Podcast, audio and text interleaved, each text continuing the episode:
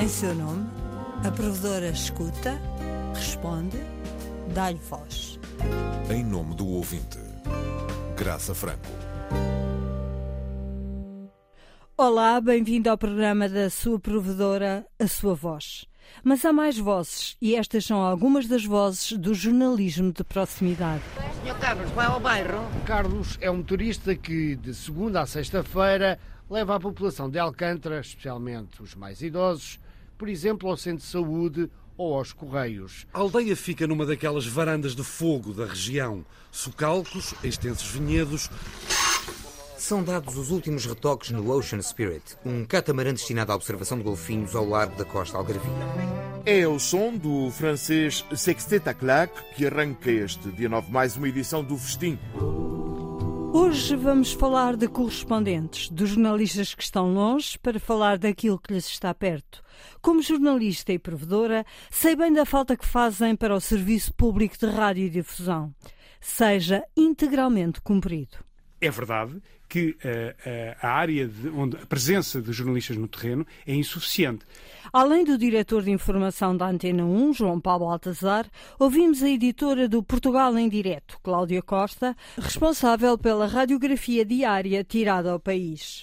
Nós ligamos o norte e o sul, o litoral, o interior, o continente e as ilhas. E assim é, diariamente, há muitos anos, durante 45 minutos. Quem ouve este programa pensa que temos uma grande rede de correspondentes e de jornalistas. E não é verdade. Constatamos o esforço para que não transpareça, mas sem os olhos no local, para nos contar histórias, sem rede de correspondentes adequada, como se garante a cobertura de todo o território.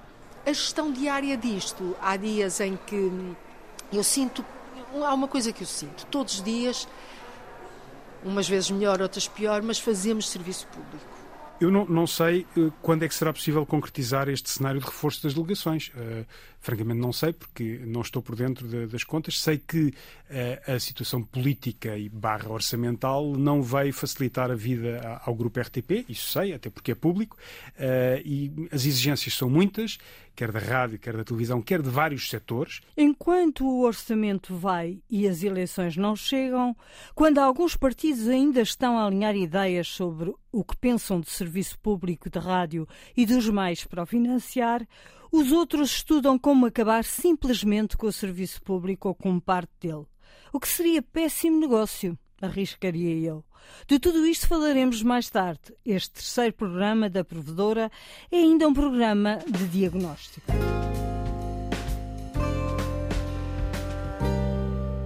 Como a repetição é pedagógica e para quem não ouviu o primeiro programa desta nova série, vamos recordar o que nos é imposto pela lei. Universalidade, coesão nacional, diversificação, qualidade da programação, pluralismo, rigor, objetividade e independência da informação, sem esquecer a inovação.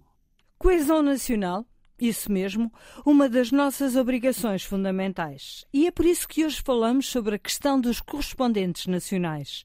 Porque, por mais que queiramos ver um lugar com os olhos do vizinho do distrito do lado, ou do Porto, ou de Lisboa, nunca é a mesma coisa. Uma coisa sabemos: só há correspondentes em 10 dos 18 distritos de Portugal continental. Uh, há muitos anos que não há cobertura de todos os distritos, não há gente em todos os distritos. Para além de Lisboa e do Porto, que tem o Centro de Produção Norte, uh, há correspondentes, uh, há jornalistas a, a, trabalhar em oito locais: em Braga, em Bragança, Viseu, Guarda, Coimbra, Castelo Branco, Évora e Faro.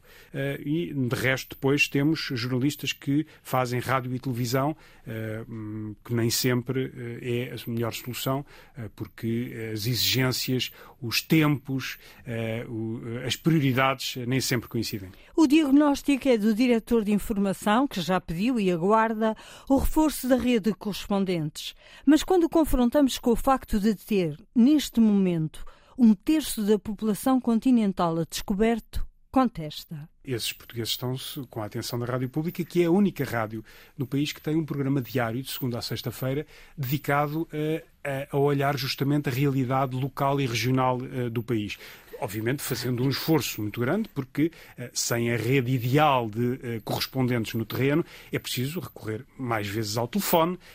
Hoje em dia, felizmente, para além do telefone, há outro tipo de comunicações e, portanto, a informação faz-se. Essas populações não estão fora do radar da rádio pública. Esse programa é o Portugal em Direto, editado pela jornalista Cláudia Costa. Cobrimos, de facto, o país todo.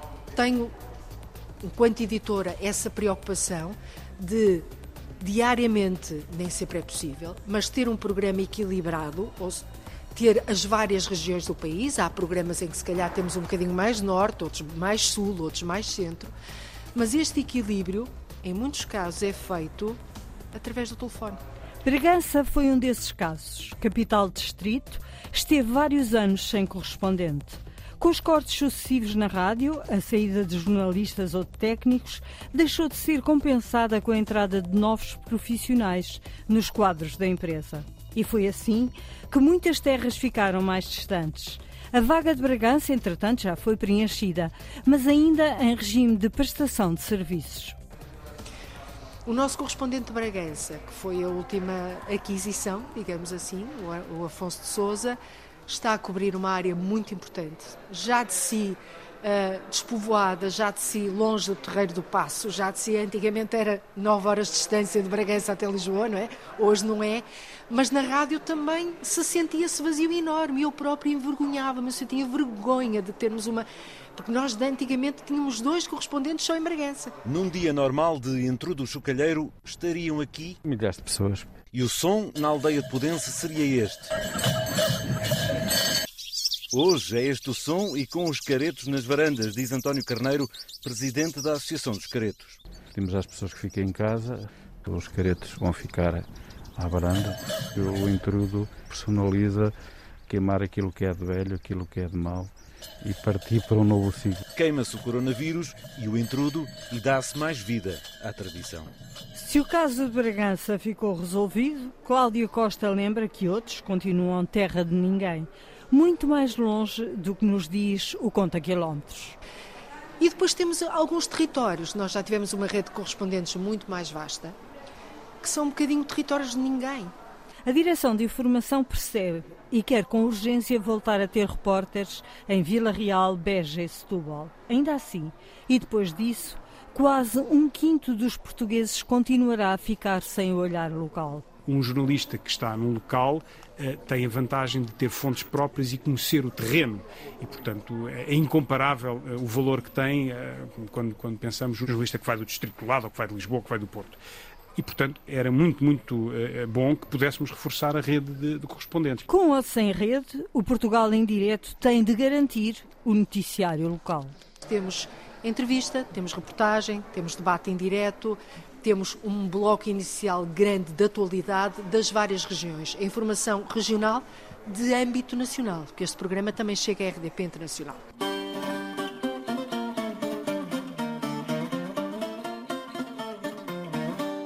O programa é também transmitido na Madeira e nos Açores e é público que no Centro Regional dos Açores a situação precária dos correspondentes em cinco das ilhas também está a ser contestada mas estes centros gozam de autonomia editorial, pelo que do serviço público da rádio nos dois arquipélagos a provedora vai falar em outra ocasião, quanto antes.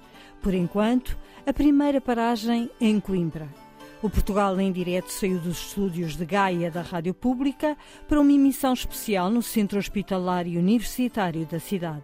Fomos espreitar os trabalhos e a jornalista Inês Forjás conta-nos agora como é que se monta uma emissão de rádio em direto do átrio do Chuc. É difícil não reparar na equipa da Antena 1.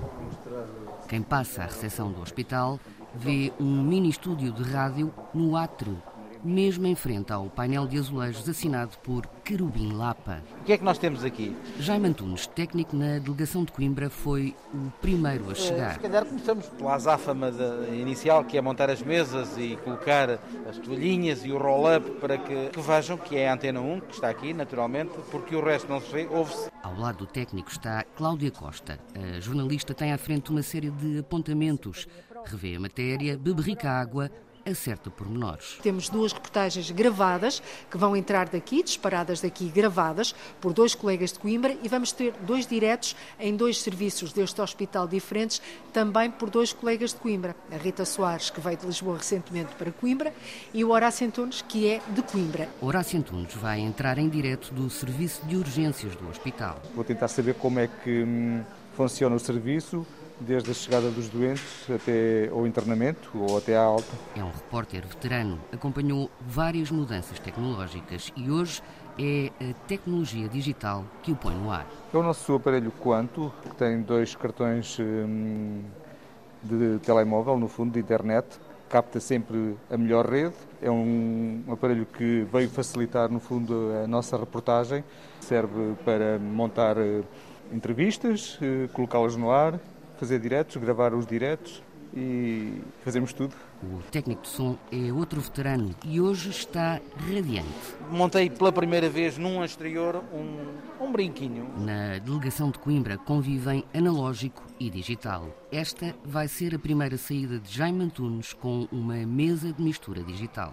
Tive o prazer de carregar num botão e ver subir duas vias, ou três vias, ou 16, ou 32 vias digitais. Faltam mais de duas horas para o direto, mas já está tudo pronto. Os testes de som foram feitos dias antes. Vim fazer uma visita técnica, vim ver onde é que nós nos poderíamos instalar. Trouxe o mesmo aparelho com que estou a transmitir, trouxe o via, eh, fiz uma ligação para Lisboa, estive meia hora ligado a Lisboa para ter a certeza de que a linha se mantinha e que não iria cair. No dia da emissão, ainda há outros a fazer. Tivemos que montar três microfones, para a Cláudia e para os entrevistados. Os convidados chegam, preparam-se e o programa começa. Uma edição da Cláudia Costa. Boa tarde, Cláudia. Olá, Paulo, muito boa tarde. Cláudia Costa tem agora de gerir em direto todos os elos da emissão especial. Temos que fechar, Horácio, temos mesmo que fechar. Entre a dança de reportagens e entrevistas, o tempo esgota-se num ápice. Está apresentado o Centro Hospitalário Universitário de Coimbra. Agradeço ao E o programa termina ao bater das duas da tarde, em Coimbra. Fizeram esta emissão especial do Portugal em Direto a partir deste do Chuc, Rita Soares, Horácio Antunes, Carolina Ferreira, Joaquim Reis, Cláudia Costa, sonoplastia de Jaime Antunes, produção de Nuno Amaral, coordenação de Pedro Ribeiro. Boa tarde. A emissão teve o apoio do repórter Nuno Amaral, desviado por agora para a produção graças à já crónica falta de pessoal na rádio. Oh, por amor de Deus. A rádio é assim mesmo, não se vê, mas estamos lá. A emissão correu bem. O entusiasmo da equipa passa para os dois convidados. Eu estava aqui a ouvi-la mesmo sem intervenção nenhuma. A tensão e o stress do direto desaparecem. O ambiente é agora de festa e descompressão. Olha, agradeço-vos imenso. Desculpem o stress da rádio. Mas... Uma festa da rádio, viva, ao vivo e em direto. O resto ficará para a próxima. Agradeço aos dois. Muito obrigada. Obrigadíssimo. Foi um gosto. Portugal em direto, em Coimbra. Assim se cumpre a obrigação de coesão nacional, às vezes no local, outras pelo telefone. Diagnóstico rápido. Faltam correspondentes. Mas não só. Em resumo, aquilo que nós entendemos, a Direção de Informação entende há muito tempo e que comunicou, tem comunicado às administrações que seria o cenário ideal, não, não seria necessário ter uma pessoa em cada distrito necessariamente, desde que tivéssemos uma cobertura um pouco mais abrangente e meios suficientes para trabalhar. Porque nem só de jornalistas faz a cobertura de proximidade. Na delegação de Coimbra que visitámos, Jaime Antunes é o único técnico em funções. Eu acho que uh, nem tudo é mau, naturalmente. Uh, uh, portanto, eu sinto-me feliz mas gostava, assim, antes de, de me ir abaixo, porque estamos todos sujeitos, uh, e nesta época para mim foi tremendo e para mim foi assustador. Uh, e se me acontece a mim? Portanto, é sempre uma incógnita. Coesão nacional. Desta obrigação do Serviço Público de Rádio decorrem duas coisas. Primeiro, cobertura de todo o território do ponto de vista de captação do sinal rádio e isso prende-se com investimentos tecnológicos em antenas, emissores, estúdios e coisas que tais. Caros, muito caros, para não dizer caríssimos, mas migalhas no orçamento da empresa-mãe. Afinal, o que são 300 mil ou 400 mil euros de equipamento assim? Eu acho que é uma coisa tão pequena uh, e, tão, e, tão, e tão fácil de resolver. Que basta resolver. Depois, mas tão importante como o primeiro objetivo, é preciso conseguir ser ouvido em todo o território continental e ilhas e chegar com as várias antenas à África e a todos os portugueses que nos escutam na diáspora. Mas antes de tudo isto é preciso conseguir o mais básico, chegar pelo menos a todo o continente em boas condições. E por último, uma boa notícia. Se é ouvinte da Antena 2 ou da Antena 3 e ouvia em condições deficientes a emissão, em Coimbra tem agora duas frequências fresquinhas, 88.3 para a Antena 2 e 101.2 para a Antena 3. Nada mal.